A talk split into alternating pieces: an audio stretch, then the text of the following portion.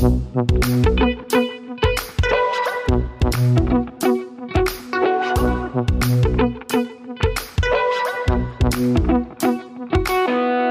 und herzlich willkommen zu einer neuen Folge Praktisch Theoretisch, dem Wissenschaftspodcast aus der Uni Bielefeld, in dem wir uns praktischen Fragen wissenschaftlich nähern. Wie immer mit Stefan. Hallo.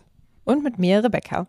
In den letzten Jahren gab es relativ viele gefühlt, vor allem in den sozialen Medien, zum Beispiel auf Twitter, verstärkt Diskussionen um Literatur, ihre politische und gesellschaftliche Bedeutung und die Kunstfreiheit. Diese Fragen an sich sind natürlich nicht neu, aber also insbesondere mir äh, sind die sehr verstärkt aufgefallen. Insbesondere im Umfeld des Literaturnobelpreises gab es viele Diskussionen, zum Beispiel mit dem Preisträger 2016, Bob Dylan. Dabei ging es natürlich viel um die Frage, sind Songtexte überhaupt Literatur äh, und so weiter. Und eine relativ ähm, hitzige Debatte gab es auch um Peter Handke, dem der Literaturnobelpreis 2020 verliehen wurde.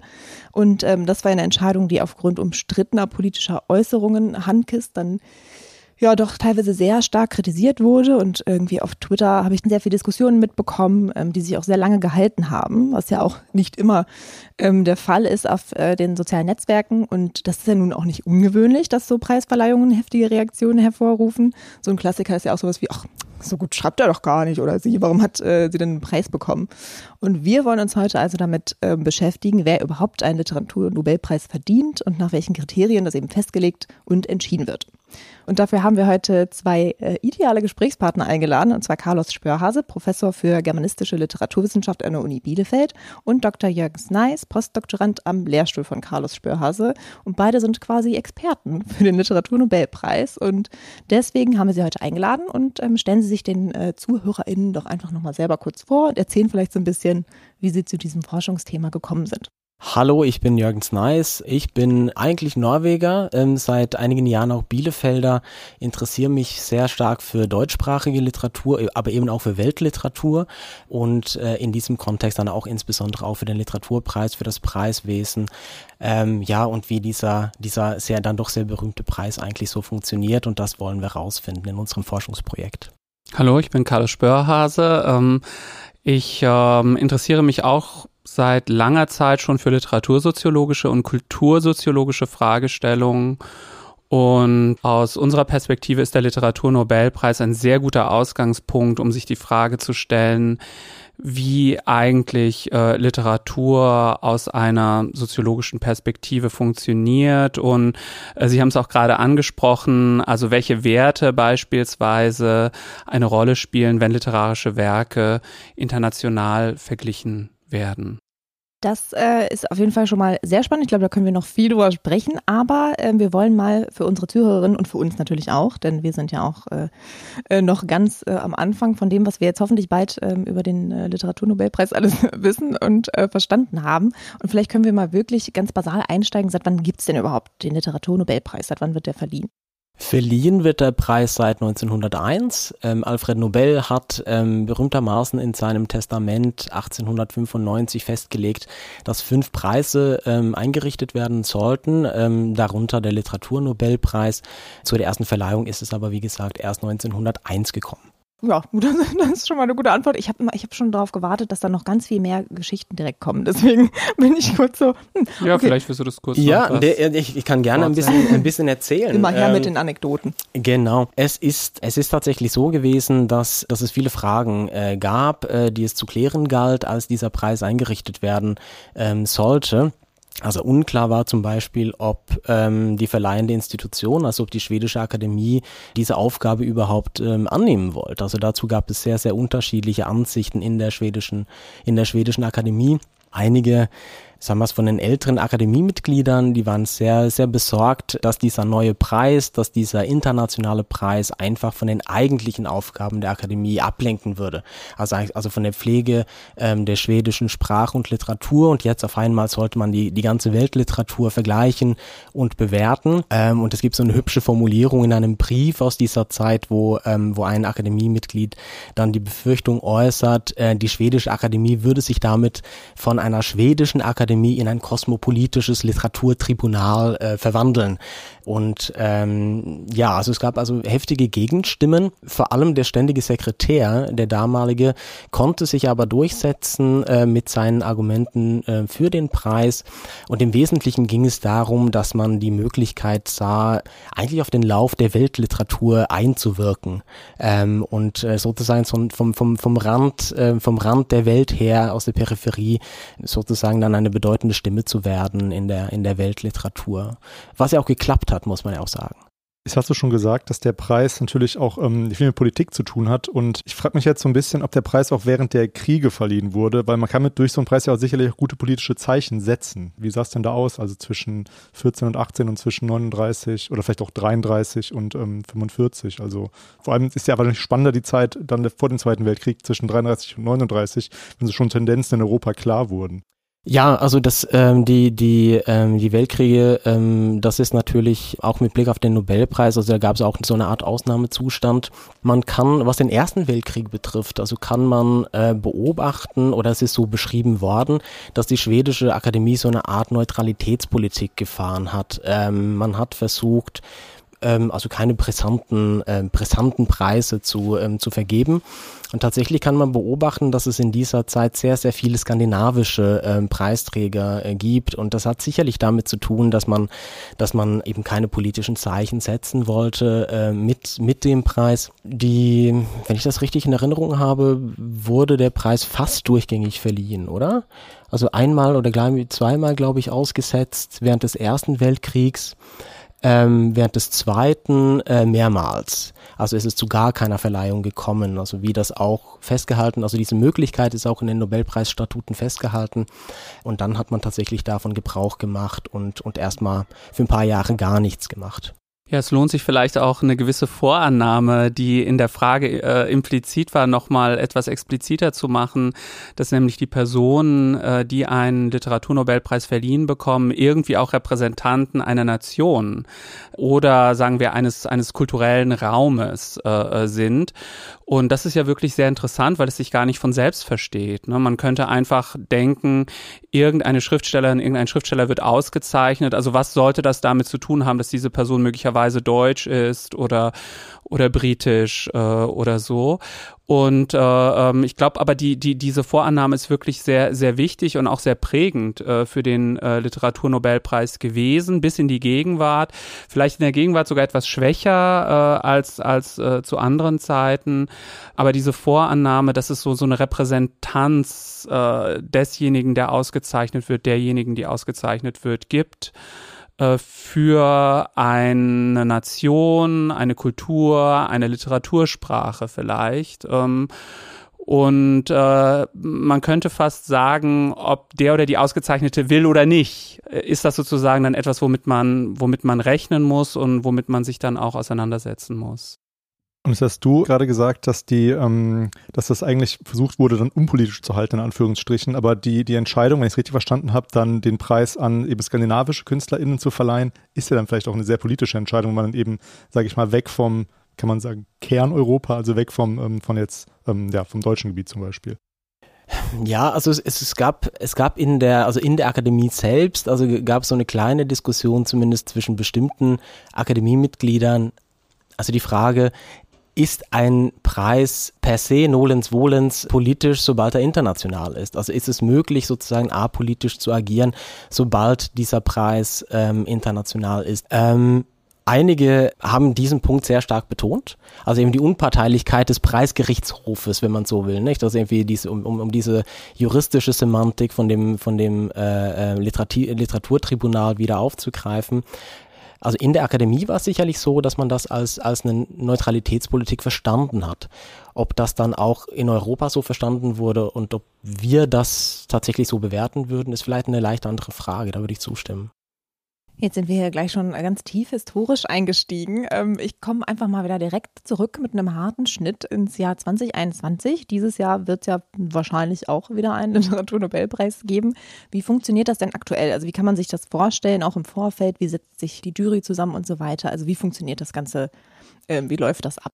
Das Nobelpreisjahr ist eigentlich immer, immer gleich getaktet. Das ist vielleicht auch ganz ähm, gut zu wissen, auch in dem Zusammenhang, dass es die schwedische Akademie gibt, die verleihende Institution, äh, bestehend aus 18 Mitgliedern.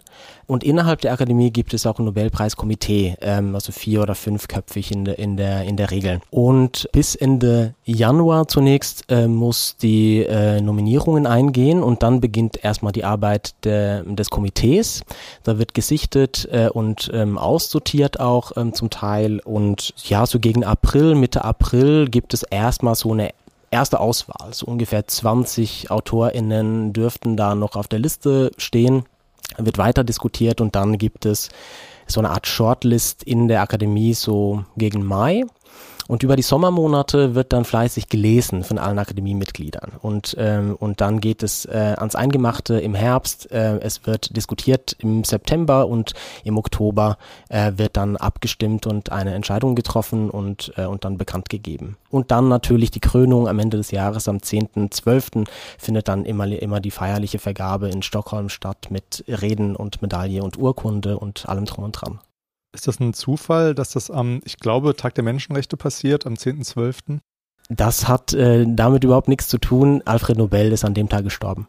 Ah, okay, also kein Zufall, sondern ja, vielleicht dann doch irgendwie ein Zufall, aber, aber nicht in dem Sinne. Und was ich jetzt gar nicht weiß, ist zum Beispiel diese Shortlist, ist die dann bekannt? Also, oder wird das alles ganz vertraulich behandelt? Sehr vertraulich. Ja. Darüber wissen wir wirklich gar nichts. Also auch nicht ihr in eurem Projekt. Naja, also es gibt äh, eine, eine bestimmte Frist, äh, die verstreichen muss, bis die entsprechenden Unterlagen zumindest in Teilen dann für die Forschung zugänglich werden. Aber bis dahin ähm, sind, sind diese ähm, Dokumente unter Verschluss. Und insofern unterscheidet sich der Literaturnobelpreis auch sehr stark von anderen Buchpreisen, äh, jetzt gerade auch in jüngerer Zeit, beispielsweise im deutschsprachigen Raum, in denen es dann Longlists gibt, die veröffentlicht werden, Shortlists, die veröffentlicht werden. Also diese, diese Stufen äh, ähm, finden außerhalb der, der Aufmerksamkeit der Öffentlichkeit statt. Es ist ja zum Beispiel beim Oscar so, dass dann, ähm, dass dann Filme auf DVD-Covern oder heutzutage Blu-ray damit beworben werden, nominiert für den Oscar oder ja. so. Und das findet dann eben gar nicht statt, weil die Listen dann auch danach nicht öffentlich werden. Ja, richtig. Okay, also es wäre ja. ja eigentlich auch noch ein gutes, ähm, ja, sage ich mal, Marketinginstrument, das dann eben auf die Bücher drucken zu können, abseits von Spiegel-Bestseller oder so. Ähm, ja, wenn die Frist dann abgelaufen ist und für die Forschung, könnte man das machen? Also könnte man so auf die 17. Auflage von Buch XYZ schreiben, war nominiert für den Literaturnobelpreis 1999. Naja, ich glaube, das zeigt, dass das also vielleicht auch bei, bei diesen äh, ähm, Buchpreisen im deutschsprachigen Raum, die wir kennen, die, die das veröffentlichen, dass das so eine zweischneidige Sache ist. Also einerseits hat es natürlich diesen, diesen Marketing-Effekt. Äh, die Bücher verkaufen sich dann in Teilen zumindest tatsächlich besser. Äh, andererseits ist es für, für die Autorinnen und Autoren irgendwie natürlich ein Problem, weil man dann leicht auch als jemand aussehen kann, der es nicht geschafft hat oder die es nicht geschafft hat. Ja, also äh, man hat es äh, vielleicht auf die auf die Shortlist gepackt, aber dann hat jemand anderes äh, sich durchgesetzt und so weiter. Also das heißt, mir scheint es auch im, im Bereich des Literaturnobelpreises dann eine gewisse Tendenz zu geben, dass man keine Verliererin oder Verlierer produzieren möchte. Ja, also dass zum Schluss im Grunde Grunde genommen eine Person als Geehrte übrig bleibt. Ähm, und dass diese Person dann nicht um sozusagen umgeben wird von einem Kranz von Personen, die es fast geschafft haben, aber letztlich dann äh, doch gescheitert sind. Ich höre dann Hauch mehr Idealismus raus, als zum Beispiel beim Deutschen Buchpreis. Ist das so? Also Idealismus ist natürlich so ein, so ein Stichwort, ne? Also im, im, ähm, im, im, Test, äh, im Testament von Nobel heißt es ja, dass, ach, wie lautet, äh, wie lautet das genau? Also das beste Werk in idealischer Richtung. Ich glaube, das ist die, ähm, das ist die Formulierung.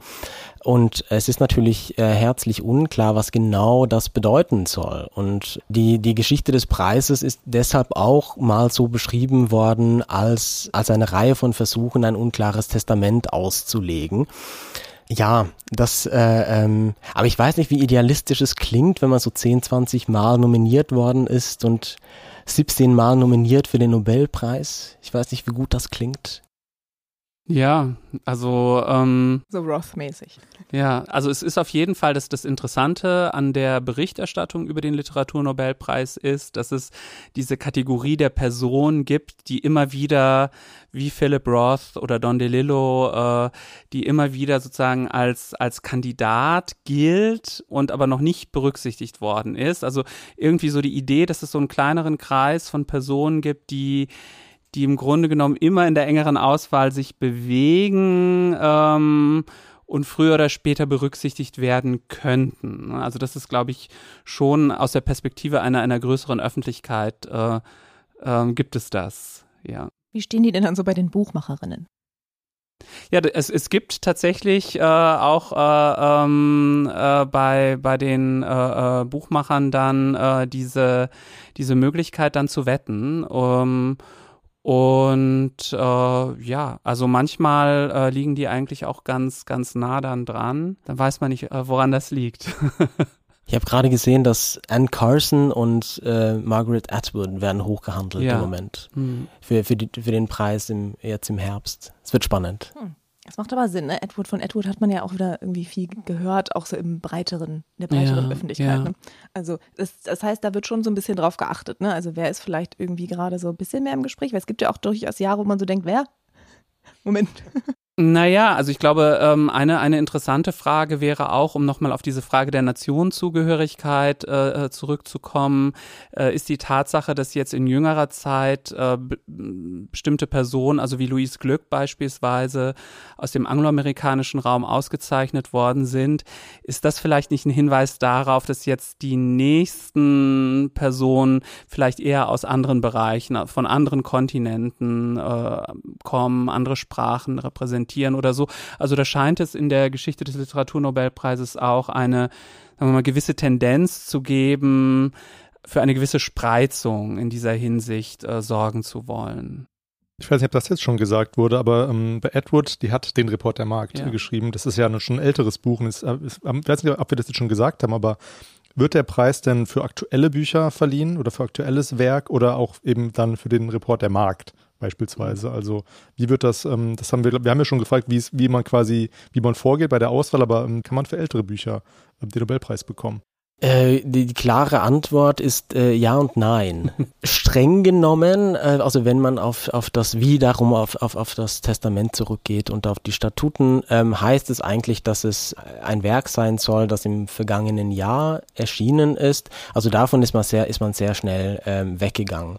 Man ist eigentlich auch relativ schnell von diesem Einzelwerk weggegangen und hat dann auch immer wieder für ein Lebenswerk, für ein Gesamtwerk den Preis ähm, vergeben. Ich würde sagen, seit langer, langer Zeit wird eigentlich eher für das Lebenswerk, für das Gesamtwerk oder für das, das bisherige natürlich Gesamtwerk den Preis verge der Preis vergeben.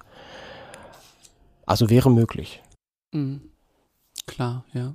Ähm, vielleicht kommt die Frage jetzt auch zu früh, weil das vielleicht eher noch eine Frage ist so zum, zum Ausklang, aber ich frage sie jetzt trotzdem mal. Wie sieht es denn da aus mit so, mit so ähm, ja, Preisen für so, sag ich mal, für so Genres, also jetzt sei, sei es jetzt Science Fiction und Horror, die jetzt zum Beispiel beim Oscar, mit Filmen kenne ich mich besser aus, wie man schon hört, ähm, die beim Oscar immer so ein bisschen ausgespart werden, weil die dann ja auch so ein bisschen als so ja, Populärfilme, also Komödien zum Beispiel werden ja auch eigentlich weitestgehend ausgespart. Wie sieht es denn da im, beim Nobelpreis aus? Also jetzt, weil Edward, die kann man ja vielleicht auch ganz, also zum Beispiel mit, mit zumindest mit den Report der Markt, das ist ja eine Dystopie, kann man ja so ein bisschen unter Science Fiction zählen, aber ähm, wie sieht es denn da aus in diesem Genrebereich, sage ich mal? Also erstmal kann man ja festhalten, das ist ähm, nicht von vornherein ein, ähm, ein Genrepreis. Also es, es äh, können ja offenbar auch Singer-Songwriters äh, in, in Frage ähm, kommen. Also von daher kann man vielleicht eher sagen, dass es interessant ist, vielleicht zu beobachten, also wie dieser Preis Bewusstsein schafft ähm, für oder Aufmerksamkeit generiert für bestimmte Schreibweisen, für bestimmte Genres, ähm, ob es nun fiktionale Literatur oder Romane oder sogar sehr ambitionierte Romane im engeren Sinne sind oder ob es dann eher sozusagen auf allgemeine Anschlussfähigkeit zielt. Also gibt es auch in der Geschichte des Preises gewisse Konjunkturen, dass man sehen kann, in, in einem Nobelpreiskomitee oder eine, mit einer bestimmten personellen Zusammensetzung haben sie sozusagen sehr, sehr stark auf die Bahnbrecher äh, gesetzt, die sehr, sehr ambitionierte, avantgardistische Literatur gemacht haben. Teilweise ähm, dann aber ein Jahrzehnt oder zwei später ging es dann eher um darum, eher populäre Literatur auszuzeichnen, um sozusagen auch diese, diese Seite ähm, zu zeigen. Im Moment, ich weiß, wie würdest du das einschätzen, Carlos? Es gibt vielleicht so eine kleine Tendenz hin zu, also dazu, also auch, auch nicht fiktionale Texte mm. zu berücksichtigen. Mm. Also in den letzten Jahren hat man mm. das immer wieder eigentlich beobachten können. Ja, ich würde auch unterstreichen, also dass, dass die Geschichte des Literaturnobelpreises auch die Geschichte einer Auseinandersetzung mit dem Literaturbegriff ist. Also was ist Literatur äh, eigentlich? äh, wie, wie weit oder wie eng muss Literatur eigentlich definiert äh, werden, äh, dass es da auch größere Veränderungen gibt. Äh, dessen ungeachtet äh, ist es wahrscheinlich schon so, dass ähm, sowas wie Mass Market, Genre Fiction, sagen wir mal, eine relativ geringe, geringe Chance äh, auf, auf, auf den Literaturnobelpreis hat. Ne? Also wenn wir jetzt denken würden an Tom Clancy, irgendwie äh, Romane oder Fifty Shades of Grey oder bestimmte Formen von Fantasy oder so.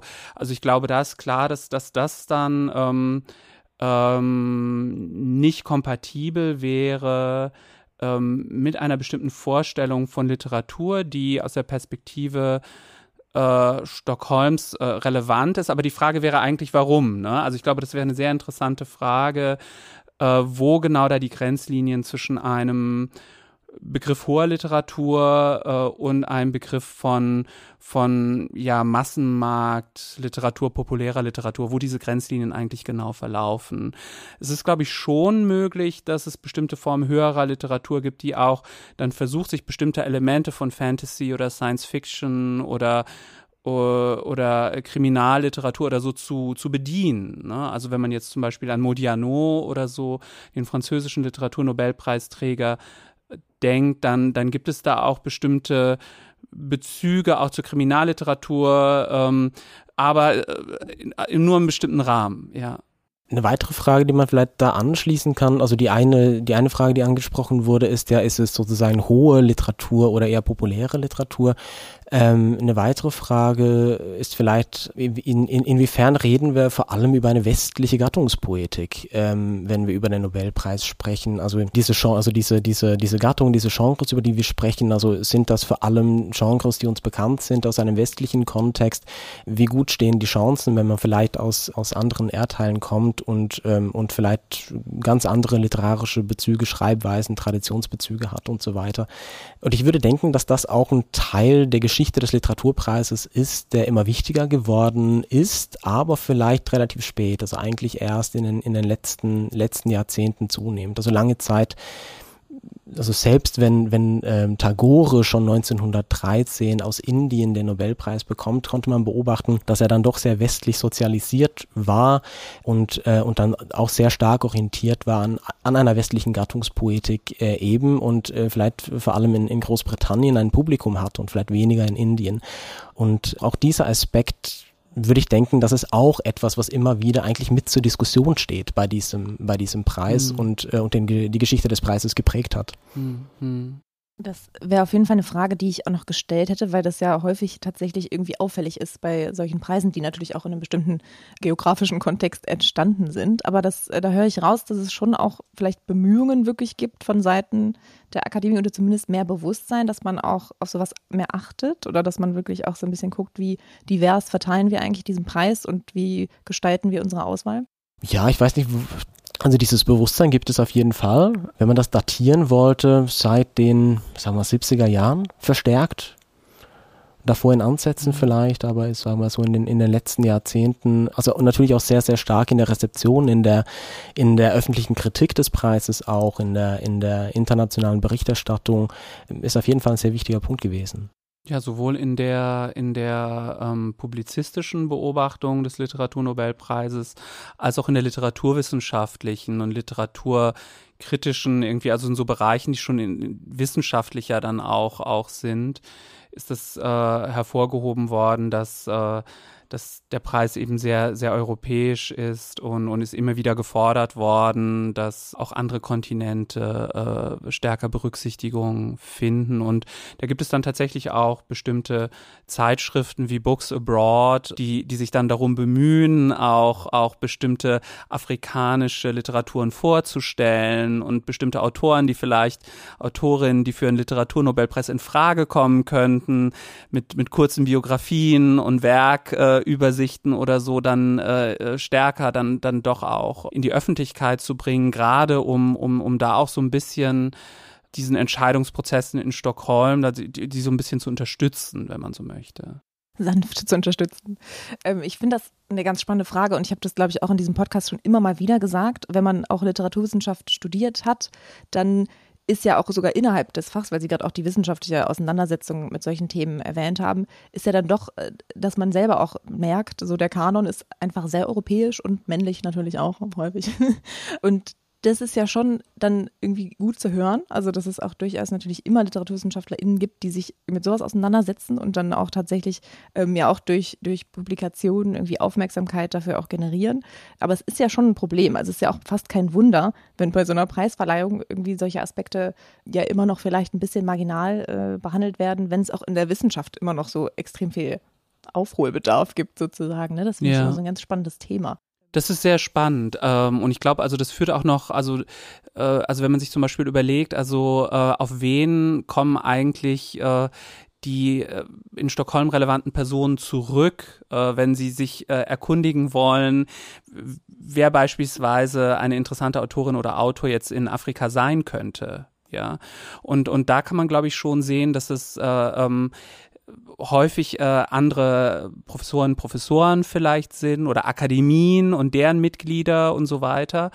Und ähm, dass, dass man da zum Beispiel dann den Eindruck gewinnt, dass, dass es ganz wichtig ist, dass es in bestimmten kulturellen Bereichen oder in bestimmten Ländern dann auch sowas wie Institutionen gibt, die, die dann eben so eine Art Vorarbeit äh, leisten. Ja, das heißt, es müsste dann beispielsweise äh, in bestimmten afrikanischen Ländern Akademien geben, äh, Universitäten mit philologischen Instituten und so weiter, wo dann Ansprechpartner und Ansprechpartnerinnen dann vor Ort sind, die, die so eine Art von Vorarbeit leisten, ja, äh, ähm, und, und vielleicht für Übersetzungen sorgen, äh, dafür sorgen, dass es vielleicht auch schon eine bestimmte Form von literaturwissenschaftlicher Begleitung eines bestimmten Oeuvre und so weiter gibt.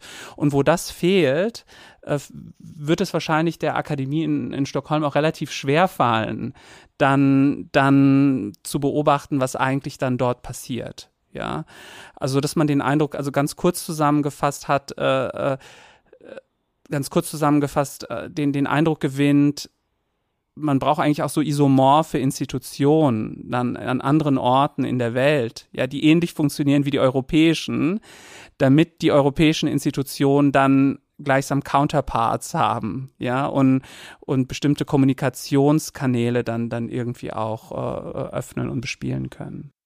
Ich habe jetzt hier noch die Frage stehen, ähm, wie man einen Gewinnerroman schreibt, aber wir haben jetzt ja schon gelernt, dass das gar nicht unbedingt der Fall sein muss, weil es ja auch einfach für ein Lebenswerk oder für mehrere Romane ähm, verliehen werden kann, dieser Preis. Deswegen münze ich die Frage ein bisschen um und ähm, frage mich mal ein bisschen, inwiefern denn so die aktuellen Themen, also Aktualität eine Rolle spielt, weil wenn man jetzt überlegt, okay, ähm, das ist ja, ich komme nicht drum herum, immer wieder den, den Oscar zu erwähnen, aber da geht's immer, äh, da, da kann man ja schon eine Tendenz erkennen, dass in den letzten Jahren da stark um so, um so Fragen von Diversität, identitätspolitische Sachen ging und man kann auch davon ausgehen, dass es in den nächsten Jahren auch einige Corona-Filme gehen wird. Und das ist jetzt so die Frage auf den Nobelpreis, den Literaturnobelpreis gemünzt. Kann man denn sehen, dass da diese ganz aktuellen Sachen immer mit einfließen und dann eben überlegt wird auch ähm, nicht nur jetzt ähm, aus welchem Land, in, welchen, in welches Gebiet gucken wir, sondern auch welche Themen können wir da irgendwie entdecken. Also wird Corona in den nächsten Jahren oder also Fragen von Einsamkeit, Isolation, Pandemie, wird das eine Rolle spielen diesem, für diesen Preis und ähm, also wie sieht es es mit aktuellen Bezügen da immer aus? Weil die, die Themen, die da irgendwie dann in dem, in der Erklärung stehen, man muss sich ja irgendwie auch erklären, warum der Preis verliehen wird. Das ist gerade so die Idee dahinter. Muss mal kurz überlegen, also irgendwie, ähm, es hat ja zum Beispiel noch kein äh, 9-11 äh, Nobelpreisträger gegeben äh, oder so. Also wenn ich so eine Prognose war, ich halte es für unwahrscheinlich, dass es sich so direkt niederschlägt. Zumal es, sag mal, tendenziell eher um vielleicht um allgemeinere Themen ähm, Themen gibt. Also traditionell äh, sozusagen geht es ja irgendwie um also der Preis sollte ja eigentlich sozusagen im Dienst der, der, der Menschheit äh, stehen. Also irgendwie, das ist ja äh, also allgemeiner kann man sich dann irgendwie kaum, äh, kaum vorstellen. Aber es ist natürlich die Frage, ob man, ob man dann nicht, nicht doch dann, äh, wann hat ähm, ähm, Alexievich äh, zum Beispiel den Preis bekommen, ob, ob es dann irgendwie nicht gerade jetzt so etwas wie eine Tendenz gibt, wo man sieht dann, dass, dass Autorinnen und Autoren sich auch mit, mit äh, irgendwie mit, mit aktuellen äh, Themen auseinandersetzen. Muss mal kurz überlegen. Ja, ich finde auch die Frage sehr interessant. Also wenn man, wenn man so etwas abstrahiert und dann den Literaturnobelpreis äh, im Kontext des Preiswesens, ja, äh, das, das war ja so ein bisschen, also wenn man es jetzt mit dem, mit den Oscars vergleicht oder mit den Grammys oder mit den Video Music Awards oder dann wäre dann halt die Frage, also was wären eigentlich gute andere Preise oder kulturelle Auszeichnungen, ähm, die man jetzt sozusagen auch vergleichstheoretisch vielleicht ins Spiel bringen könnte, um diese Preise dann mit dem Literaturnobelpreis zu vergleichen und dann auch heuristisch irgendwie Interessantes am Literaturnobelpreis beobachten zu können. Und wenn man jetzt so auf, auf Ähnlichkeiten und Unterschiede schaut, ist, glaube ich, bei, beim Oscar ist es doch so, dass es erstmal sehr viele Oscars äh, sind. Ähm, und schon das finde ich, glaube ich, ganz, ganz interessant. Also was würde es mit dem Literaturnobelpreis machen, wenn es äh, äh, jedes Jahr eine Vielzahl von Preisen äh, geben würde? Ähm, und vielleicht dann sogar auch äh, in, in diesen Sparten. Ne? Also was wären dann eigentlich diese Sparten? Wären das dann Subgenres, dass man sagen würde, für das beste Sonett äh, gibt es einen Literaturnobelpreis oder oder für den besten enzyklopädischen Roman äh, oder würde man das, ne? Also ich und, und, und daran sieht man, glaube ich, schon, dass, dass es auf eine gewisse Weise auch sehr interessant und merkwürdig ist, dass dieser Preis äh, äh, einmal im Jahr, im Jahr an nur eine Person irgendwie verliehen wird. Gerade auch deshalb, weil man ja denken könnte, es kommen sehr viele Leute in Frage. Ja, also warum dann eigentlich diesen Preis so verknappen? Ne? Man könnte doch vielleicht den Preis einfach jedes Jahr an, an drei oder vier Leute, vielleicht manche, die im Non-Fiction-Bereich arbeiten, andere, die fiktionale Literatur, literarische Werke schreiben oder so. Äh, und, und dann würde man immer noch nicht alle, die vielleicht den Preis verdient haben, dann abdecken oder so. Aber man hat halt diese enorme Knappheit. Ja, und ich glaube, diese enorme Knappheit des Preises, nur einmal im Jahr ähm, macht auch so eine Spezifik irgendwie dieses Preises dann aus. Also wäre die Frage nach, nach, den, nach den Themen und aktuellen Bezügen eher zu verneinen. Und vielleicht kann ich jetzt die umformulieren und frage, was sind denn dann so Begründungen und ähm, äh, für, für, die, für die PreisträgerInnen? Also mhm. wie werden die mhm. PreisträgerInnen begründet, warum die den Preis jetzt bekommen haben? So in den letzten Jahren vielleicht. Vielleicht ja. mit Beispielen wäre natürlich ganz gut für uns. Muss mal kurz nachschauen, wie das war in den letzten Jahren. Habe ich die gerade nicht parat? Hast du die parat, Carlos? Ja, also ich glaube, grundsätzlich muss, kann man sagen, das können ganz unterschiedliche Dinge äh, irgendwie sein. Und ein Punkt war ja schon, kann es ein einzelnes Werk äh, sein oder ein Oeuvre? Also häufig wurden in der Geschichte des Literaturnobelpreises auch immer mal wieder einzelne Werke äh, hervorgehoben. Das, das muss aber nicht so sein. Und, und dann ähm, ist halt die Frage, also was, was ist alles, was ist alles irgendwie, was kann alles interessant und relevant äh, sein? Es werden teilweise Aktualitätsbezüge hergestellt. Es wird teilweise auch auf politische Merkmale äh, der Literatur, auf ethische Dimensionen der Literatur hingewiesen. Es kann aber auch, wie bei Peter Handke der Fall sein, dass sehr stark die ästhetische Dimension, ja, also dass, dass, äh, dass, dass die Literarizität des Literarischen, wenn man so will, sehr stark in den Vordergrund äh, gerückt wird und an andere Kriterien die, die auch äh, sozusagen für, für eine Hochwertung eines bestimmten Textes oder Oeuvres dann herangezogen werden können, dann in den Hintergrund rücken. Ja, also insofern ist es auch da, würde ich sagen, gibt es eine große, eine große Bandbreite. Ja, und welches, welches Bewertungskriterium oder, oder welche Wertmaßstäbe sich gerade geltend machen, ist relativ schwer zu sagen dann, weil man dann im Einzelfall natürlich auch fragen kann, äh, Werk A hat, hat einen sozusagen großen, gediegenen Stil und, äh, und sozusagen äh, ähm, besondere Ästhetizität, ähm, während Werk B äh, sich durch eine besondere politische Thematik auszeichnet oder so etwas. Genau, wie, wie, wie vergleicht man eigentlich diese beiden äh, Werke miteinander? Ähm, wie, wie kann man die eigentlich vergleichend bewerten? Ja, und dann vielleicht noch sind diese Begründungstexte der Akademie eben auch sehr kurz. Das sind sehr knappe, sehr dichte Texte und es stellt sich so, so dann auch die Frage, in welchem Verhältnis diese Texte, die dann in die Öffentlichkeit äh, gelangen, im Verhältnis stehen zu den tatsächlichen Reflexions- und Begründungsprozessen, die vorher in der Akademie stattgefunden haben. Ne? Also das heißt also, dieser knappe Text ist dann schon ein sehr stark auf, auf eine große Öffentlichkeit irgendwie orientierter Text. Ähm, es gibt aber auch natürlich sehr, sehr interessante Fälle, wo man, hatten wir das kurz angedeutet, also die Archivalien aus der frühen Phase des Preises äh, sind ja zugänglich für die Forschung. Wir haben uns das angesehen, auch in, in, in Stockholm im Archiv.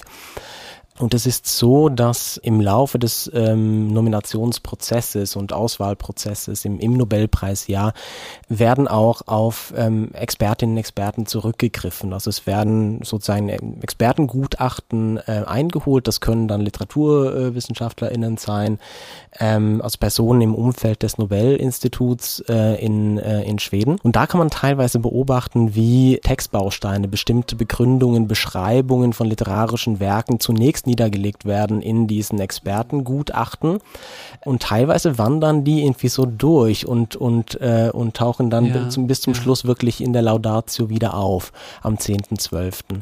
Also wirklich teilweise haben wir haben wir Absätze mhm. gefunden, die fast unverändert übernommen worden sind aus aus solchen Gutachten. Ja, und ich glaube, das sieht man, dass es das ist ein das ist ein relativ komplexes Gefüge, wo ganz unterschiedliche Bewertungs- und Vergleichspraktiken äh, gleichsam miteinander interagieren. Und da passiert relativ viel im, im, im Hintergrund, ja, was, was nicht unbedingt sichtbar ist für die Öffentlichkeit. Also das ist jetzt, kann man sich nicht vorstellen wie einen festgelegten Kriterienkatalog, also Thema ethische Dimension, politische Dimension, Literarizität oder wie auch immer. Also das war jetzt quasi eher so eine Beobachtung aus der Forschung und äh, aus der Arbeit im Archiv zum Beispiel, dass man das so anlegen kann. Also es ist nicht wie beim Bewerbungsgespräch, man hat jetzt die Tabelle, hat die Person das vielleicht und das vielleicht und das abgehakt. Ja, und wenn drei ja. Faktoren erfüllt sind, dann könnte sie einen Nobelpreis verdienen. Ja, so ist es nicht. Also dass man, dass man gleichsam, also einen über die Jahrzehnte mehr oder weniger stabil stabilen, festgelegten Kriterienkatalog hätte, der dann fleißig dann, dann für die unterschiedlichen nominierten Personen abgearbeitet wird. Und selbst wenn es das gäbe, äh, würde sich immer noch die Frage stellen, wie man dann diese unterschiedlichen Wertdimensionen zueinander in Bezug setzt. Äh, also, also auch dann wäre man jetzt aus diesem Problem der, der, der Bewertung äh, und, und, und des Vergleiches dann eigentlich nicht raus. Aber ja, also es ist, es ist ein etwa, also es ist kein so hochformalisierter äh, Prozess. Das ist ja eigentlich auch genau ein Punkt, wo man, ähm, wo man beobachten kann, ähm, oder warum der praxiologische Ansatz, den wir auch verfolgen im SFB-Praktiken des Vergleichens oder auch in unserem Projekt, warum sich das, äh, warum sich das lohnt. Also welche, welche Praktiken sind da eigentlich, ähm, eigentlich im Spiel, werden immer wieder aktualisiert in immer neuen Vollzügen, das so sein am Leben gehalten, transformiert. Und teilweise können wir beobachten, dass das Nobelpreiskomitee, dass die Akademie fast gegen die Statuten handeln könnte man vielleicht fast sagen. Also wir hatten ja kurz darüber äh, gesprochen vorhin, dass Nationalität eigentlich keine Rolle ähm, spielen sollte. Und trotzdem kann man schauen, dass in den Praktiken gibt es dann doch eine sehr starke Präferenz, zum Beispiel nicht mehrmals hintereinander ähm, den, den Preis an eine Nation zu vergeben und so weiter. Also die Beispiele ließen sich da vermehren. Aber das ist, ähm, finde ich, wirklich irgendwie so ein ganz komplexes Thema, weil ich habe das Gefühl, das wird den Gegenständen eigentlich gerechter, dass man wirklich sagt, das ist so ein bisschen so ein fluider Prozess und man kann das irgendwie auch daran anpassen, was man vielleicht gerade in dem Jahr beobachtet an vorhandener Literatur oder möglichen äh, Kandidatinnen. Ähm, aber es macht ja eben die Vergleichbarkeit, nochmal den SFB ins äh, Spiel zu bringen, den äh, du aber schon ins Spiel gebracht hast, vielen Dank, ähm, macht die Vergleichbarkeit ja schon schwieriger. Ne? Also, dass man, also erschwert die Vergleichbarkeit. Ähm, ich habe mir jetzt noch äh, notiert, quasi so als, äh, habe ich für mich als Ergebnis festgehalten. Also vielleicht kann man eher sagen, ja, relevant muss es sein, aber nicht so aktuell unbedingt. Es kann natürlich auch manchmal Übereinstimmung geben. Vielleicht ist dann diese Begründung ja auch eher noch so auf, sage ich mal, aktuell gemünzt. Könnte ich mir auch vorstellen, aber ähm, Mm, ja, zu der Vergleichbarkeit fällt mir jetzt ähm, wieder, ich muss fast über mich selbst lachen, wieder das Beispiel mit, mit den Filmen ein. Ja. Da wäre es ja ungefähr so, mh, hm, haben Sie jetzt ja auch angesprochen, es gibt ja, was weiß ich, den besten, den besten, äh, den besten Preis für, den, für die beste Dokumentation und da gibt es irgendwie den besten Spielfilm. Mhm. Und da würde ja niemand auf die Idee kommen, weil es nicht so plausibel ist, vielleicht auch oder vielleicht doch, hm, ob man eine Dokumentation mit einem Spielfilm vergleichen Absolut, kann. Absolut, ja. So. ja. Und, das ist sehr ähm, interessant. Das, ja. ähm, das ist bei den Büchern wirkt für mich auch gerade so wie, ja, ich, ich erkenne auch gerade, dass es ja total schwierig sein muss und auch eigentlich willkürlich wirken muss, wenn man überlegt, okay, jetzt machen wir mal irgendwie das und dann hm, haben wir mal wieder Lust äh, auf eine auf eine auf einen auf einen Sachbuch nächstes Jahr. Also das, ich meine, das ist jetzt, absolut, ja. ja also, also, das ist auch eine eine, eine Kritik, die die äh, am Literaturnobelpreis formuliert wird und äh, die letztlich dann aber auf diesen Literaturbegriff auch auch auch zielt, dass also äh, Schriftsteller wie etwa und, und Literaturkritiker wie Tim Parks dann sagen, also wie soll man eigentlich äh, ein ein ein Südamerikaner amerikanisches Gedicht irgendwie mit einem äh, britischen Roman, irgendwie mit einem skandinavischen Drama, äh, mit einem äh, äh, russischen äh, dokumentarischen Text oder so vergleichen. Ja, also wie soll eigentlich dieser Literaturbegriff aussehen, der, der irgendwie dort so eine Art von, von, von sagen wir mal, Gleichartigkeitsannahme impliziert, dass das alles irgendwie erstmal dann überhaupt äh, äh, verglichen, sinnvoll irgendwie und plausibel verglichen werden kann. Ja, und ähm, das ist, glaube ich, ein interessanter Einwand, der, der sehr stark dann auf, auf den Literaturbegriff zielt und ja, letztlich darauf zielt, dass wir dann vielleicht doch mit der schwedischen Akademie auch an so einem Literaturbegriff festhalten, der, der einerseits mit, mit Genres rechnet, aber der dann trotzdem die Bewertung von Literatur nicht, sagen wir mal, auf, auf einzelne Genres hin differenziert und parzelliert. Ja. Ist uns das heute noch plausibel? Ist eine interessante, ist eine interessante Frage. Gerade auch wenn äh, eben äh, Autoren, Singer, Songwriter wie jetzt Bob Dylan, äh, da, wenn, wenn dann noch die dazukommen, ne? Und dann könnte man ja sagen, okay, also wie will man eine, eine, wie will man die letzte Platte von Bob Dylan vergleichen mit dem letzten Roman von Ishiguro. Ja, also was, was, äh, äh, aber irgendwie gibt es da diesen starken Literaturbegriff, äh, der offenbar zumindest mit der Unterstellung operiert, dass das geht. Ja, und die Frage wäre jetzt, glaube ich, äh, ähm, was passieren würde, ähm, wenn man das aufgeben würde. Und wenn man dann tatsächlich sagen würde, man bricht es in ähnlicher Weise runter äh, und nimmt so eine Art von ja, unterteilt Literatur ganz strikt in Sparten, wie das unter anderem eben im Film oder vielleicht sogar noch stärker in, in der Pop äh, populären Musik der Gegenwart äh, der Fall ist. Ne? Wo man sagen würde, okay, das ist jetzt das beste Alternative Metal Album äh, oder so. Das, das würde, glaube ich, in eine ganz andere Richtung weisen als, als der Literaturnobelpreis. Ja.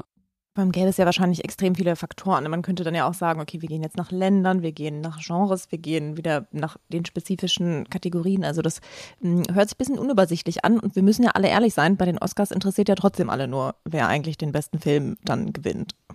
Also ich finde das eigentlich immer ganz schön, dass man zum Beispiel auch so für bestes Kostüm oder so, also es hat ja auch so eine gewisse Sichtbarkeit, äh, die man dadurch für Menschen erzeugt, also weil die Namen von Kostümbildnerinnen kennen eben die wenigsten Leute, also alle wissen irgendwie, wer Leonardo DiCaprio oder wer auch immer ist oder wer ähm, der Martin Scorsese ist. Aber wie gesagt, so kleinere, die aber auch so eine entscheidende Rolle eigentlich für so eine mm, Produktion von einem mm, Film mm. spielen. Aber man muss halt auch sagen, so ein Film wird halt von ganz, ganz vielen Menschen gemacht und die meisten Romane dann halt doch von einer Person geschrieben, die natürlich auch irgendwie wahrscheinlich Unterstützung und bei, wenn die irgendwie einen historischen Roman schreibt und durch die Archive reist und irgendwie Menschen ähm, mhm. die Person dabei unterstützen. Klar gibt es dann irgendwie Leute, aber es ist ja schon auch eine andere, also in der Hinsicht dann auch wieder nicht so richtig vergleichbar, weil. Ja, ich glaube, das eine ist die Genrifizierung äh, und das andere ist tatsächlich nochmal das Technische und die technische Expertise. Ne? Dass dann, also wenn ich es richtig in Erinnerung habe, bei den Oscars dann ja auch die, die Kamera äh, sozusagen Leute ja.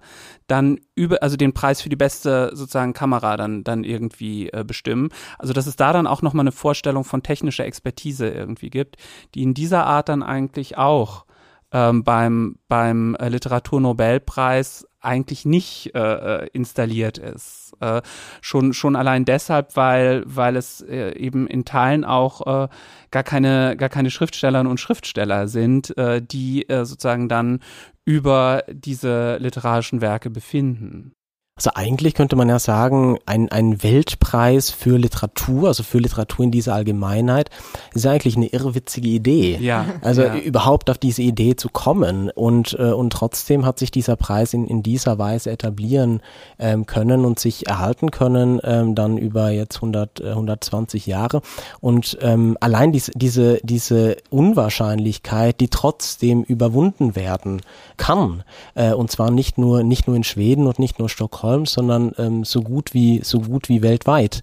Das ist ja schon schon an sich ein Grund, da nachzuhaken und ein bisschen genauer zu gucken, äh, wie, wie dieser Preis eigentlich funktioniert und wie diese Aufmerksamkeit eigentlich generiert werden kann.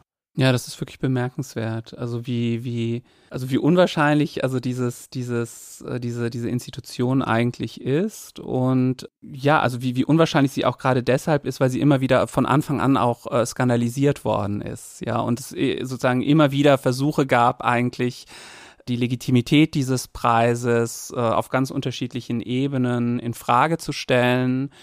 Äh, und, und man hat teilweise den Eindruck, dass aber diese, diese Skandalisierung den, den Preis eigentlich eher sogar noch stärker gemacht haben und, und ihn noch, noch fester in, in der Beobachtung von der, der internationalen Beobachtung von Literatur äh, eingebettet und, und integriert haben. Und, und das interessiert uns wirklich. Wie, wie, wie kann das eigentlich sein? Auch schlechte Presse ist halt gute Presse und so, ne? Ähm, aber äh, Stichwort Skandal, das habe ich ja in der, in der Einleitung schon mal so angedeutet, da haben wir jetzt auch noch gar nicht genauer drüber gesprochen. Wir haben ja eben schon das Thema, so was ist dann eigentlich Literatur und kann Singer-Songwriter ähm, auch als Literatur eben behandelt werden? Ja, also ist ja passiert, deswegen keine Frage mehr. Aber ähm, gerade auch die Frage, so was darf Literatur oder beziehungsweise was darf Literatur als Literatur, aber auch der Autor, die Autorin dahinter. Das war ja dann quasi bei dieser ganzen Handke-Geschichte, die jetzt nicht mehr ganz aktuell ist, so ein großes Thema. Könnt ihr oder können Sie da vielleicht nochmal mhm. ähm, kurz zusammenfassen, was da eigentlich damals los war und was da so die Kritikpunkte eigentlich an Handke und der Verleihung des Preises an ihn waren? Vielleicht noch mal ganz kurz äh, als Erinnerung. Ich denke, viele können sich daran äh, erinnern. Viele haben, denke ich, den Nobelpreis für Handke als überfällig äh, betrachtet, eben weil er eine sehr, äh, weil er ein, ein, sehr bedeutender Autor äh, ist im, im, deutschsprachigen Raum und auch darüber hinaus. Ähm, was ja kritisch äh, gesehen wurde, waren seine Versuche, die ähm, den Jugoslawien-Konflikt zu beschreiben, zu bewerten und auch seine Parteinahme für Serbien und was ja auch zum Teil auch literarisch verarbeitet worden ist bei, äh, bei ähm, Handke. Aber das ist ja genau diese, diese Spannung. Also ähm, sollte eine so sichtbare äh, Institution wie die Schwedische Akademie so etwas auszeichnen, ja, also ich glaube, das ist wirklich sehr, das ist eine sehr anspruchsvolle Frage, weil man dann wirklich in die Handgetexte reingehen müsste. Also ich glaube, ein, ein wichtiger Punkt ist, ist äh, ähm, du hast ihn ja auch äh, schon genannt, also dass, dass bei Handke eben auch eine Konstellation äh, äh, beobachtbar ist, wo man nicht sagen kann, man hat auf der einen Seite das literarische Werk und dann, äh, sagen wir mal, andere Formen von politischer Parteinahme äh, oder von politischer Intervention, äh, die unabhängig von diesen literarischen Aktivitäten stattfinden, sondern dass beides zumindest in bestimmten äh, Texten der jüngeren Zeit dann doch relativ stark auch ineinander verwoben äh, ist. Und das, äh, also das, das äh, sozusagen war, war ein, ein Punkt, der, der dazu geführt hat, dass bestimmte Personen dann nicht nur Handke als, als politisch engagierte äh, Schriftstellerpersönlichkeit, sondern dann auch Teile des Werkes äh, für, für so kompromittiert gehalten haben, dass, äh, aus die, dass, dass aus der Perspektive dieser Person dann das, das äh, literarische Werk auch als solches disqualifiziert irgendwie ist. Ne, es ist aber auch, auch da hat dann, also es gab dann sehr schnell in der New York Times Artikel und so weiter, die, die, äh, die das skandalisiert haben und das ist, glaube ich, aber, aber Teil, auch, auch Teil wiederum der Geschichte des Literaturnobelpreises. Das ist auch nicht zum ersten Mal in dieser Form passiert. ja, also ich glaube, wie das jetzt genau zu bewerten ist, also dafür müsste, müsste dann wirklich eine ganz, ganz, äh, müsste man über jetzt eine ganz detaillierte Lektüre einfach der, der relevanten Texte dann, dann sprechen. Ich habe jetzt einen ähm, ganz krassen äh, Cut drin, was, was die Themen angeht. Wir haben jetzt relativ viel über, über das gesprochen, was eigentlich vor dem Preis passieren muss und wie die Auswahlkriterien aussehen. Ich würde jetzt mal so ein bisschen springen, was eigentlich, was der Preis eigentlich für Folgen dann hat, jetzt Ja. für die, für die Bücher. Und äh, ich habe eine Podcast-Idee für dich, Rebecca.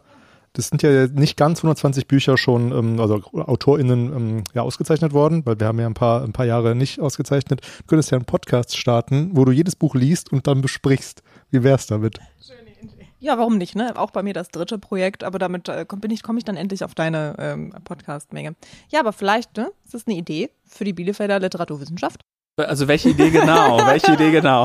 Naja, ein Podcast zu jedem, äh, jedes, also zumindest oder ein Buch von jeder Person, die für den Nobelpreis, Literaturnobelpreis ähm, ausgezeichnet Ja, also ich glaube, das Interessante äh, daran wäre, dass, äh, dass äh, ähm, sie nicht die erste, die, also als erstes auf diese Idee irgendwie gekommen äh, wären, weil ähm, äh, äh, es, es tatsächlich auch schon so etwas wie Nobelpreisbibliotheken gibt. Ich weiß nicht, ob, äh, äh, ob Sie die mal gesehen haben. Das sind, sind dann so 20 Bände, in denen dann in der Reihe, in denen man also sich, sich alle äh, Literaturnobelpreisträgerinnen und Nobelpreisträger kaufen kann und ins Regal irgendwie stellen äh, kann.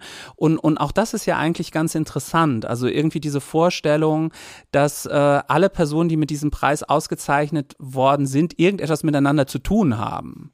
Ja, äh, wieso eigentlich? Ja, ähm, und und das zeigt schon, äh, ähm, äh, dass äh, ähm, dass man glaube ich, in in, in der Öffentlichkeit dann, sobald man den Literaturnobelpreis erhalten hat, in eine ganz eigene Gruppe von Personen aufsteigt. Ja, also ich glaube, das lässt es irgendwie, irgendwie plausibel erscheinen, dass man sagt, also die Gruppe der ausgezeichneten Personen ist nochmal eine ganz, ein ganz eigener, exklusiver Kreis, der, der eine ganz eigene Aufmerksamkeit äh, verdient.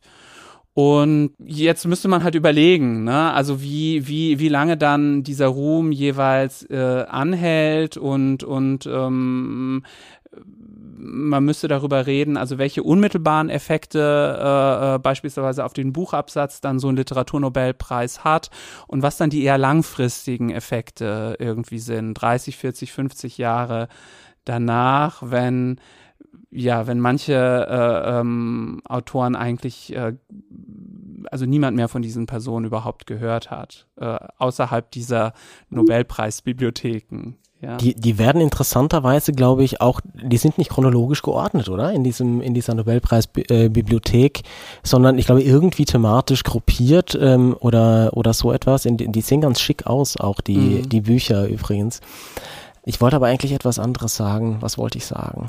Aber es hat auch sowas wie so ein met- metonymisches Versprechen. Also äh, wa- war mein Eindruck zumindest, dass die Person, die diese Nobelpreis-Bibliothek, äh, Bibliothek, also diese Bände äh, von vorne bis hinten durchgelesen hat, dann irgendwie dann doch auch so etwas wie die Weltliteratur äh, äh, rezipiert Ja, hat. Ne? Ähm, Es, ga, es gibt mal so, so ein Gedankenexperiment, das fand ich ganz nett. Also angenommen, wir, wir hätten noch nie etwas vom äh, Literaturnobelpreis gehört und wir würden lediglich die äh, Liste der NobelpreisträgerInnen äh, vorgelegt bekommen und, und wir müssten uns die Frage stellen, äh, was haben diese Menschen eigentlich gemeinsam äh, oder was für einen Preis haben die wohl äh, alle äh, bekommen? Von Theodor Mommsen über Winston Churchill hin zu Bob Dylan und Thomas Mann und Hermann Hesse zwischendurch. Ist gar nicht so leicht eigentlich, da den, der gemeinsame Nenner, also den, den herauszuarbeiten, glaube ich.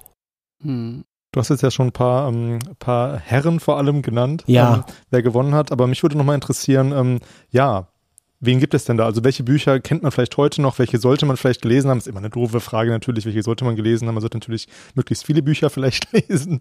Ähm, aber wenn ich an Weltliteratur denke, fällt mir immer direkt ja eigentlich Moby Dick ein. Wurde dafür ein Nobelpreis vergeben. Zum Beispiel. Und ähm, also wen gibt es also, den man kennen könnte und was ist heute noch bekannt? Weil ich meine, das haben Sie, glaube ich, ja, gesagt, dass ja gewisse Werke auch einfach vergessen werden.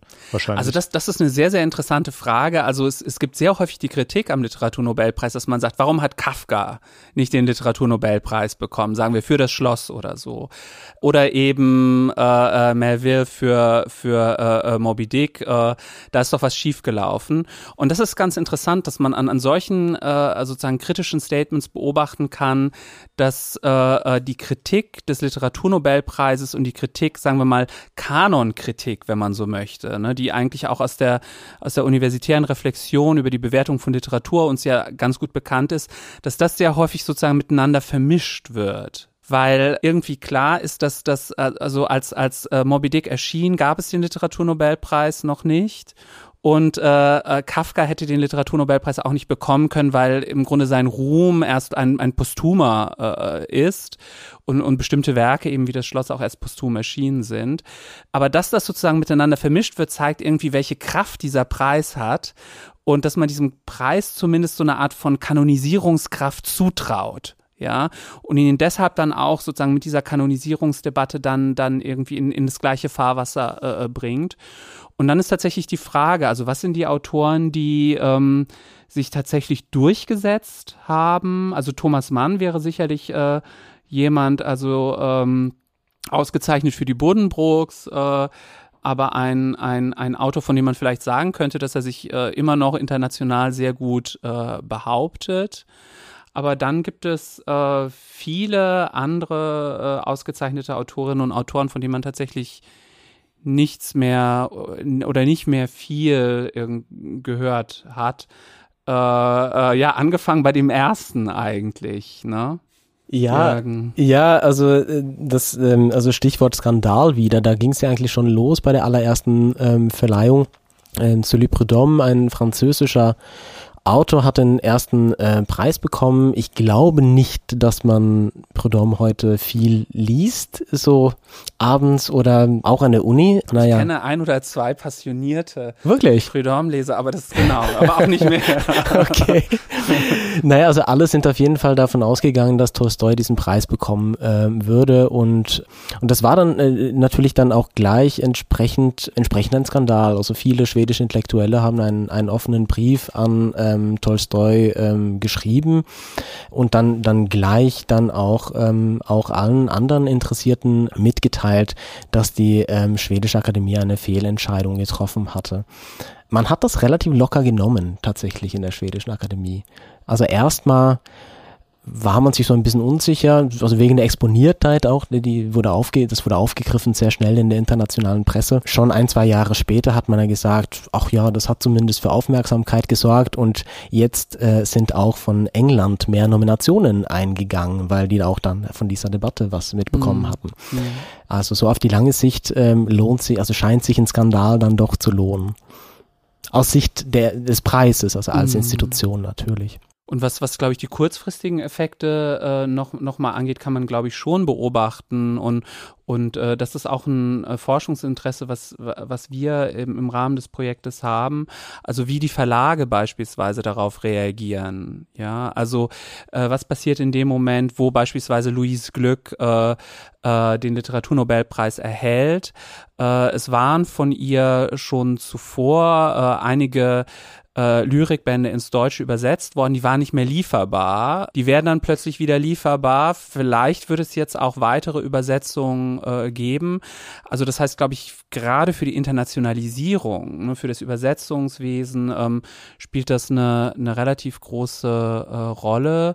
Und äh, auch jetzt bei den letzten Literaturnobelpreisträgern, Literaturnobelpreisträgern kann man, glaube ich, wenn man sich den Buchhandel ansieht, dann sehen, dass bestimmte bestimmte äh, äh, Autorinnen, von denen vorher vielleicht in der Buchhandlung ein Exemplar irgendwie irgendwo gelegen hätte, dass dann plötzlich der Stapel ne, auf dem Büchertisch dann da steht, 30 Exemplare und dass bestimmte Personen dann tatsächlich auch äh, äh, Bücher kaufen, weil es Bücher sind, die die so ausgezeichnet äh, oder die, deren deren Autorinnen und Autoren so ausgezeichnet worden sind. Auch hier könnte man ja eigentlich diese Frage von vorhin aufgreifen. Also was wird auch äh, ausgezeichnet? Also ist es das Gesamtwerk, ist es, ist es die Person, ist es das Einzelwerk? Und ganz oft, gerade bei Übersetzungsströmen und so weiter, kann man diese retroaktive Aufwertung des Frühwerks äh, beobachten. Also wenn ein späteres Werk äh, oder vielleicht insbesondere ein späteres Werk äh, hervorgehoben worden ist bei der Nobelpreisverleihung und in vielen, vielen Sprachen äh, vielleicht keine Übersetzungen äh, von früheren Texten vorliegen, werden die dann auf einmal übersetzt, obwohl sie eigentlich bis dahin kaum Interesse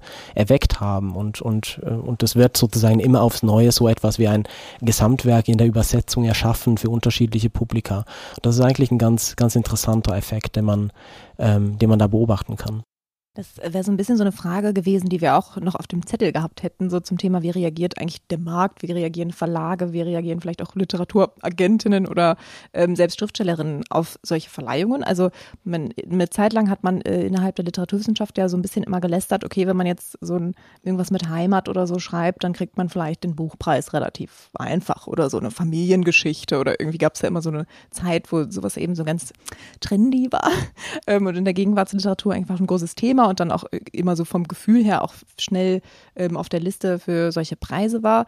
Kann man das beobachten, dass dann zum Beispiel Verlage so gezielt ähm, versuchen, so auch Themen zu platzieren, wenn man gesagt hat, ach, das hat jetzt gut funktioniert bei Person X, vielleicht äh, gäbe es da irgendwie eine Chance? Also in der Geschichte lässt sich, also in der Geschichte des Literaturnobelpreises lässt sich schon beobachten, dass bestimmte äh, Verlegerpersönlichkeiten versuchen, bestimmte Autoren irgendwie so zu unterstützen und ein regelrechtes Lobbying für die äh, zu betreiben, um in irgendeiner Art die Wahrscheinlichkeit zu erhöhen, dass, äh, dass äh, diese Personen dann auch ausgezeichnet werden. Ein, ein Fall wäre Karl Jaspers, der Philosoph, äh, der äh, 1960 äh, dann auch ähm, sehr stark von Hannah Arendt und äh, äh, Klaus Pieper, äh, seinem Verleger, unterstützt wird. Und die machen wirklich äh, im Grunde genommen so eine Art internationale Kampagne für Karl Jaspers, um zu garantieren, dass, dass er den Literaturnobelpreis bekommt. Und er hatte zuvor auch schon andere Preise bekommen, also den Friedenspreis des deutschen Buchhandels äh, beispielsweise.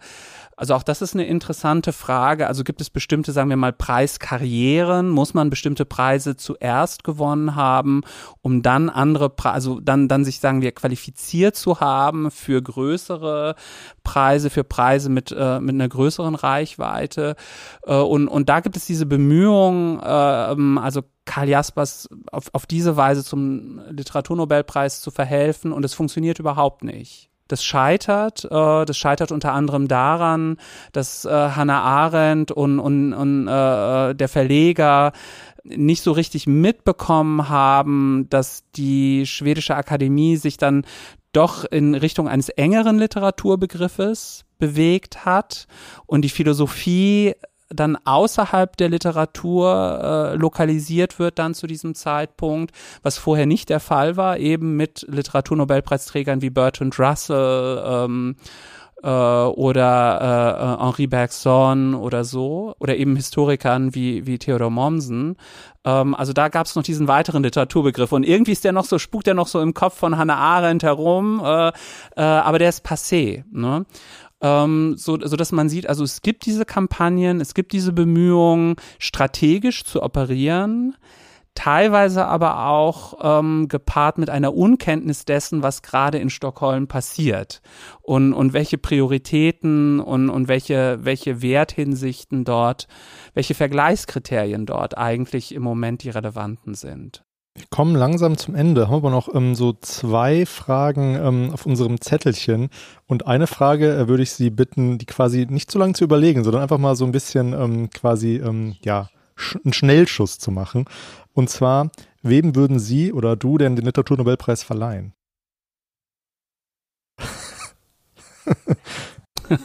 Jetzt überlegen Sie, überlegen Sie schon die Begründung wahrscheinlich gleich mit. Nö, eigentlich nicht. Also, äh, also ich glaube, man, also also ich fände eigentlich die, die Frage, also ähm, ist, ist der, also nur kurz zu, vorweggeschickt irgendwie, ähm, ist, ist der Literaturnobelpreis eigentlich etwas, also gibt es ganz viele Leute da draußen, die dafür in Frage kommen? oder, oder nicht? Ich glaube, das ist so eine, so eine Frage, die grundsätzlich strittig ist. Also gibt es da draußen, sagen wir, 500 Schriftstellerinnen und Schriftsteller, die eigentlich diesen Preis verdient hätten und man muss dann sozusagen eine Person auswählen. Ja, dann hätte man so eine Konstellation von einer enormen Knappheit irgendwie dieser Ressource. Oder was ist, also diesen Standpunkt gibt es auch, es gibt dort eigentlich niemanden, der ihn wirklich verdient hat. Oder vielleicht nur, nur zwei oder drei Schriftsteller, Schriftstellerinnen, die, die, die wirklich in Frage kommen. Und ich würde tendenziell, also das das vorausgeschickt sagen, dass es wahrscheinlich relativ viele äh, ähm, Schriftstellerinnen und Schriftsteller äh, in der Welt gibt, die in der einen oder anderen Form ähm, aufgrund von ganz unterschiedlicher Kriterien plausiblerweise irgendwie diesen Preis ähm, äh, ähm, bekommen könnten und bekommen sollten. Also ich finde Anne Carson, äh, die kanadische Lyrikerin, wirklich äh, äh, großartig und finde, dass sie äh, den Literaturnobelpreis auf jeden Fall verdient hätte äh, aufgrund der hohen literarischen Qualität ihres Werkes und ihres sehr widerständigen Humors. Ähm, ja, aber das kann ja gar nicht mehr sein jetzt als, als ähm, eine persönliche mhm. Literaturempfehlung. Ja, genau das. Und bei dir? Ich merke aus, aus ähnlichen Gründen, ähm, äh, genau, überfordert mich die Frage, weshalb ich auch gezögert habe. Vielleicht sage ich Jon Fosse. Es ist ein norwegischer Romancier, der wird, äh, ist äh, seit vielen, vielen Jahren im Spiel. Ja. Und vielleicht 2021. Mal sehen. Und unsere letzte berühmt-berüchtigte Frage schließt daran perfekt an eigentlich. Was haben Sie denn zuletzt gelesen? Also literarisch, äh, äh also ein, ein, ein, literarisches, fiktionales Werk oder Forschungsliteratur, also das äh, ist egal, können Sie, können Sie beantworten. ja, können Sie beantworten, wie Sie äh, Also das, das letzte umfangreichere Werk, was ich äh, äh, gelesen habe, ist der letzte Samurai, also The Last Samurai von Helen äh, DeWitt, äh, ein enzyklopädischer Bildungsroman, der äh, vor, von der, der jetzt wieder aufgelegt äh, worden ist von einer gewissen Zeit und der ähm, ja sich mit der Frage auseinandersetzt, ähm, was, was, was, was Bildung in der Gegenwart bedeuten könnte. Weiß nicht, ob ich mehr dazu sagen soll. Ich habe äh, kürzlich ähm, ähm, Annette, einen Heldinnen-Epos von Anne Weber gelesen. Also auch ein, ein, ein aus, ausgezeichnetes Werk im, im doppelten Wortsinne. Ja. Also noch zwei Literaturempfehlungen zum Schluss. Ja, vielen Dank, dass Sie und du da warst. Ähm, Rebecca, ich habe noch eine Überleitung an dich. Pass auf, die ist ein bisschen länger aber sehr gut, glaube ich. Ähm, es wurde ja schon Edward, ist ein bisschen auch ein kleiner Werbeblock jetzt noch. Es wurde ja schon Margaret Edward erwähnt und ähm, ich habe es ja schon mal hier auch erwähnt, dass ich noch einen anderen Podcast habe mit dem Namen Sprawl Radio, ein heute sehr passender Literaturpodcast. Wir lesen Science-Fiction-Literatur und heute in der, in der zweiten Staffel, die kürzlich angefangen hat, beschäftigen wir uns mit nicht cis-männlichen AutorInnen und lesen gerade ähm, Ursula K. Le Guin, ah. Linke Hand der Dunkelheit und ähm, das gefällt uns bisher sehr gut. Wir besprechen das in sehr, in, in fünf Folgen, das heißt ist zum Mitlesen eingeladen. Und Margaret Atwood, ja, die wollen wir irgendwann auch noch vielleicht besprechen, nämlich den Report der Markt, dann quasi als ähm, Dystopie. Und ähm, ja, das war jetzt mein Podcast-Projekt, aber Rebecca, du hast ja auch eins gestartet. Jetzt ist heute der Tag der Schleichwerbung. Ja, äh, ich habe auch ein neues Podcast-Projekt. Äh, gemeinsam mit Christiane Attich machen wir Science Heroes. Äh, da geht es um Frauen und nicht-binäre Personen in der Wissenschaft und damit wollen wir die Sichtbarkeit eben für ForscherInnen erhöhen und sprechen da ja, vor allem über die Forschung von den Personen. Und wir haben tatsächlich auch eine Folge mit jemandem, der zu Zukunftsszenarien und auch so Science-Fiction-Literatur ein Postdoc-Projekt hat. Die kommt aber erst, glaube ich, im Oktober, die Folge.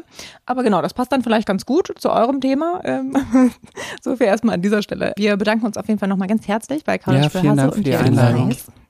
Ähm, es hat sehr viel Spaß gemacht. Ich finde, Literaturnobelpreis ist äh, ein interessantes Thema. Ich hoffe, ihr fandet das auch und habt einiges gelernt. Ansonsten könnt ihr wie immer natürlich äh, in den Shownotes äh, suchen, was wir da noch so verlinkt haben. Ähm, da werden wir dann zur Webseite, zum SFB und so weiter verlinken. Ähm, vielleicht gibt es noch irgendwie einen Lesetipp, wenn man sich da jetzt mit dem äh, Thema Literaturnobelpreis nochmal wissenschaftlich ein bisschen so anfangend auseinandersetzen will. Ich glaube, man, es gibt äh, von ähm, Michael Esmark, Esmark, bis aus den 80er Jahren, also äh, muss man vielleicht kurz hinzufügen, das ist ein äh, Mitglied der schwedischen Akademie, der ähm, versucht hat, die intransparenten Bewertungskriterien hinter den Entscheidungen ein bisschen, ähm, ein bisschen zu erläutern. Und das ist eine, ähm, das ist eine sehr erhellende Lektüre, wenn man sich ähm, für die Geschichte des Literaturnobelpreises interessiert.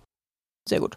Das klingt doch wunderbar. Dann unser Werbeblog. Ihr findet uns wie immer auf Instagram und Twitter unter praktisch theoretisch. Und wenn ihr nicht so Fans von den sozialen Medien seid, dann bei praktisch theoretisch at unibielefeld.de könnt ihr uns E-Mails schreiben und vielleicht Kandidatinnenwünsche, Gästinnenwünsche, Themenwünsche, wie auch immer. Gebt uns gerne Sterne bei Apple Podcasts. Und ähm, habe ich was vergessen? Nö. Ähm, ansonsten hört gerne weiter zu. Da würden wir uns sehr freuen und äh, bis zum nächsten Mal. Tschüss. Thank